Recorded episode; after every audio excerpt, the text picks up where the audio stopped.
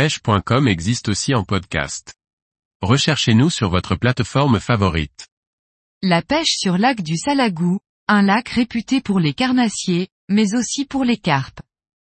Par Olivier Lalouf. La pêche sur lac du Salagou, une valeur sûre pour les pêcheurs de carnassiers. Ce lac est aussi une valeur montante pour la carpe dont les records en poids ne cessent d'être battus. Le lac du Salagou est un lac de retenue qui a envahi une petite vallée et qui couvre maintenant plus de 700 hectares de superficie. Il est alimenté par de nombreux ruisseaux dont le Salagou est le plus important. C'est un lac de seconde catégorie du domaine public. La Fédération de pêche de l'Hérault y interdit l'utilisation des moteurs pour les bateaux, sauf s'ils sont électriques, ce qui permet de profiter de la nature même au plus fort de la saison estivale.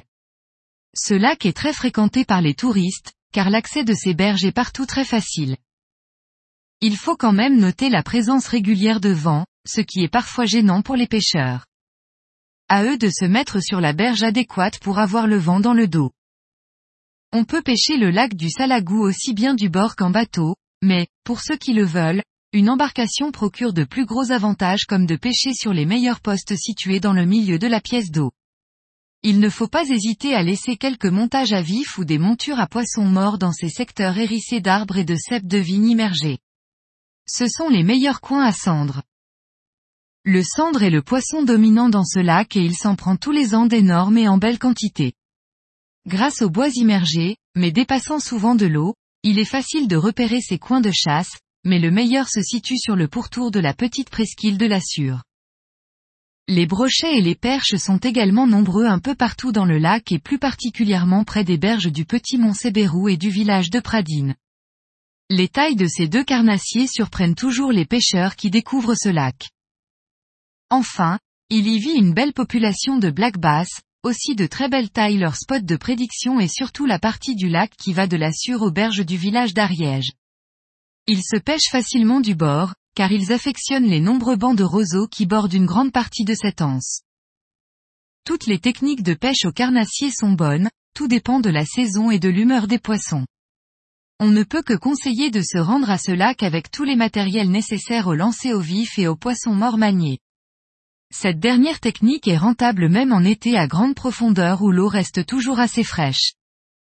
La profondeur moyenne du Salagou est de 55 mètres environ. Ce lac offre aux pêcheurs passionnés de carpe la possibilité de réaliser de fabuleux tableaux avec des prises dépassant régulièrement les 20 kg et très souvent même les 25 kg. Le plus gros poisson pris à ce jour frôlait les 35 kg, de quoi faire rêver beaucoup de pêcheurs. Pour cette espèce, le Salagou est en train de prendre place parmi les meilleurs sites pour la pêche de la carpe. Le coin conseillé est la baie formée par les pointes de Rouen et du Mont Redon. Il faudra noter cependant une réglementation particulière sur ce lac. Seule l'utilisation d'appâts d'origine végétale est autorisée. Le dépôt des lignes en bateau au-delà de 80 mètres est interdit. Les lignes déposées doivent être signalées. Les feux sont interdits. L'utilisation de bateaux à moteur thermique est interdite. Les pêcheurs pratiquant la pêche de nuit sont tenus de se signaler par un dispositif lumineux. Le camping est interdit. Seul un parapluie tente monté après 20 heures et démonté avant 8 heures est toléré pour pratiquer la pêche de la carpe de nuit.